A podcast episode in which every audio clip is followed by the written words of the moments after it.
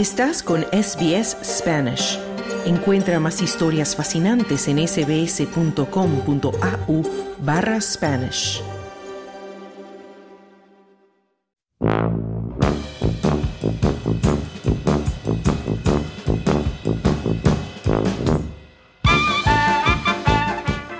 Bienvenido a tu segmento Mundo Bizarro de SBS Audio Australia en Español.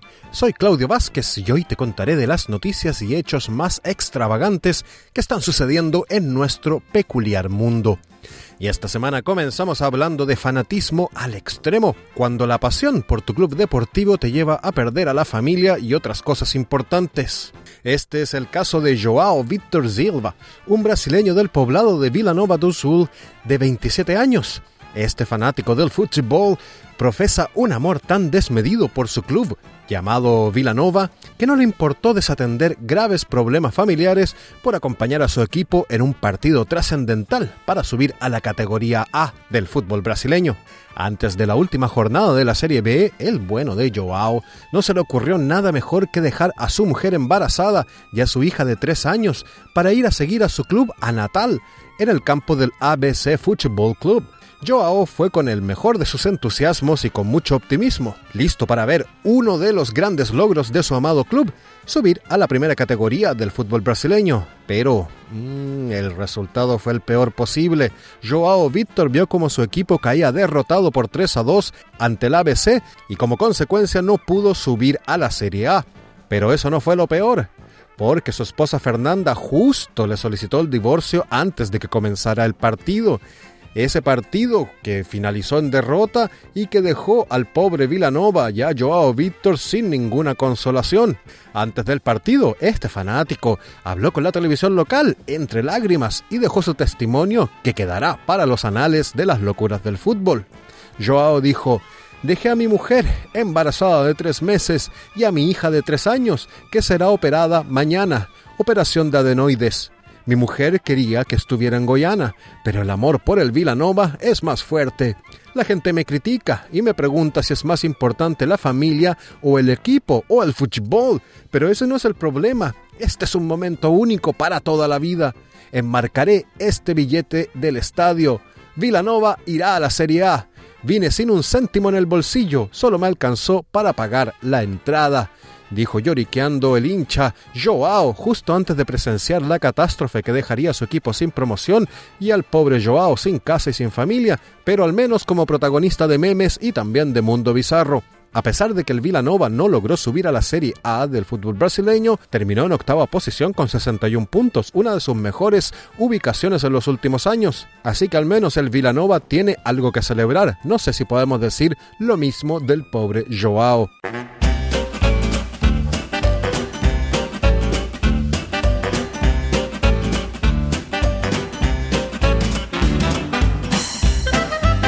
En Mundo Bizarro, como casi cada semana, si no cada semana, no estoy seguro, hablamos de animalitos porque nuestros queridos bichos peludos de cuatro patas, junto a los seres humanos que interactúan con ellos, siempre tienen su espacio en nuestro bizarro segmento.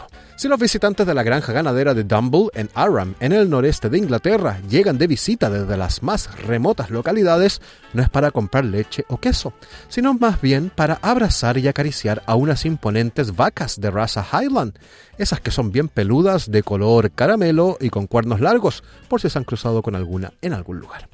Los socios dueños de esta granja comenzaron a ofrecer sesiones de mimos y caricias a sus hermosas vacas en febrero, cuando les quedó claro que los problemas económicos de su establecimiento no desaparecerían, sino reaccionaban con alguna idea original. Y vaya que sí la tuvieron. Fiona Wilson es una de las emprendedoras y le dijo a la AFP a algunas personas les gusta el contacto con perros, con gatos o con caballos, otras prefieren estar con vacas. La gente viene buscando estar bien, estar en compañía de animales alivia la ansiedad y es casi como una terapia, decía Wilson. Como tantos otros ganaderos ingleses, estos emprendedores se vieron muy afectados por el descenso de los precios de la leche y también por la creciente inflación. Y la granja Dumble, de la cual estamos hablando, tuvo que, más encima, hacer frente a seis inundaciones en siete años, quedando bajo el agua durante meses. Y a pesar del duro trabajo que sus socios estaban realizando para salir a flote, nada les funcionaba como querían. No era posible vivir así, decía Fiona. No había futuro, no íbamos a ninguna parte. Así, en enero de 2022, decidieron diversificar sus actividades y vendieron su rebaño, excepto a cinco vacas, de las que no quisieron desprenderse. Fiona dice, realmente eran nuestras amigas, con su carácter plácido y amigable. Y es así como se les ocurrió conversar con sus amigas peludas y proponerles que, en vez de dar leche, mejor escucharan pacientemente los problemas de los turistas mientras se dejaban acariciar.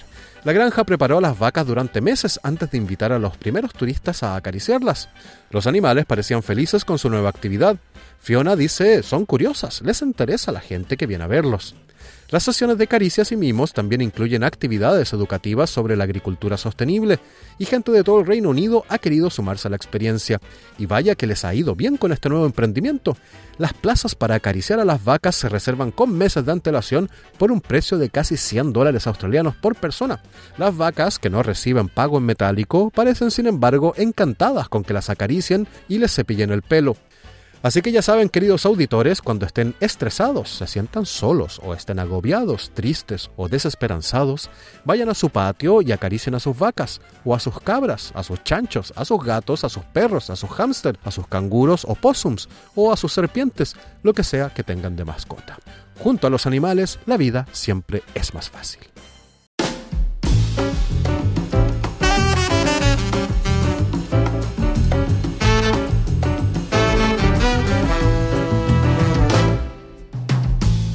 Mundo Bizarro de esta semana hablando de herencias millonarias que no van a los herederos que les corresponden, sino a los jardineros. Porque uno de los herederos de la famosa y exclusiva empresa Hermes está haciendo noticia porque quiere destinar su herencia a su querido jardinero, descartando a cualquier otra persona de la familia con la que comparte la sangre azul de millonario. Y te cuento un poco de este caso. En 1837, el empresario francés Thierry Hermes fundó la famosa compañía, la que lleva su apellido, y que inicialmente funcionó como un taller de arneses y sillas de montar caballos para los nobles europeos. Dos siglos después, esta compañía se ha convertido en una lujosa firma de moda famosa en todo el mundo. Hermes hoy factura 11.600 millones de euros anuales y vale aproximadamente 202 mil millones de euros en la bolsa, lo que ha enriquecido hasta el hartazgo a los herederos del señor Hermes. Ahora viene lo bizarro, porque uno de estos herederos, Nicolas Puig, descendiente de la quinta generación y primer accionista de la compañía, ha recientemente anunciado que quiere adoptar a su jardinero para convertirlo en el heredero de toda su fortuna. Pues, que tiene 80 años y no tiene hijos ni se ha casado, el 2014 se retiró del consejo de dirección de la firma de moda, aunque mantiene todavía una participación del 5,7 de las acciones de la compañía. El resto de la familia formó un holding y eso llevó a que Puig sea el único que mantiene sus acciones. Este pobre hombre posee una fortuna estimada entre 9.000 1.500 y 10.600 millones de euros, un equivalente a 15.000 a 17.500 millones de dólares australianos, tres monedas, lo que convierte a este hombre en una de las personas más ricas de Suiza. Y este hombre que no parece estar muy interesado en el dinero, no quiere irse a la tumba con toda esa riqueza, porque no se cree faraón egipcio. Lo que está intentando hacer, pues, es que esa fortuna pase a manos de su antiguo jardinero y encargado de los arreglos de la casa. El nombre de este afortunado no se conoce públicamente, pero se sabe que es un hombre de 51 años, procedente de una modesta familia marroquí según ha publicado el periódico La Tribune de Genève. El magnate de la moda pidió a su abogado que se realice una adopción para cederle su fortuna al jardinero, de quien se sabe que está casado con una española y es padre de dos hijos. Y si la adopción procede, el jardinero podrá heredar al menos la mitad de esa fortuna. Pues anteriormente había pensado ceder su fortuna a la Fundación Isócrates, pero al parecer cambió de opinión y nadie sabe por qué. Puig y su afortunado jardinero no han hablado sobre el tema. Según las cifras publicadas por el diario italiano El Corriere della Sera, el pobre jardinero podrá cobrar unos 40 millones de euros al año tan solo en los dividendos de su fortuna. Y vaya mala suerte que tienen algunos. Además de ser un nuevo multimillonario, tener el privilegio de aparecer en nuestro famoso segmento Mundo Bizarro. Y con esta noticia me despido por esta semana. Que tengas una linda tarde como la que tendrá ese jardinero por el resto de su vida.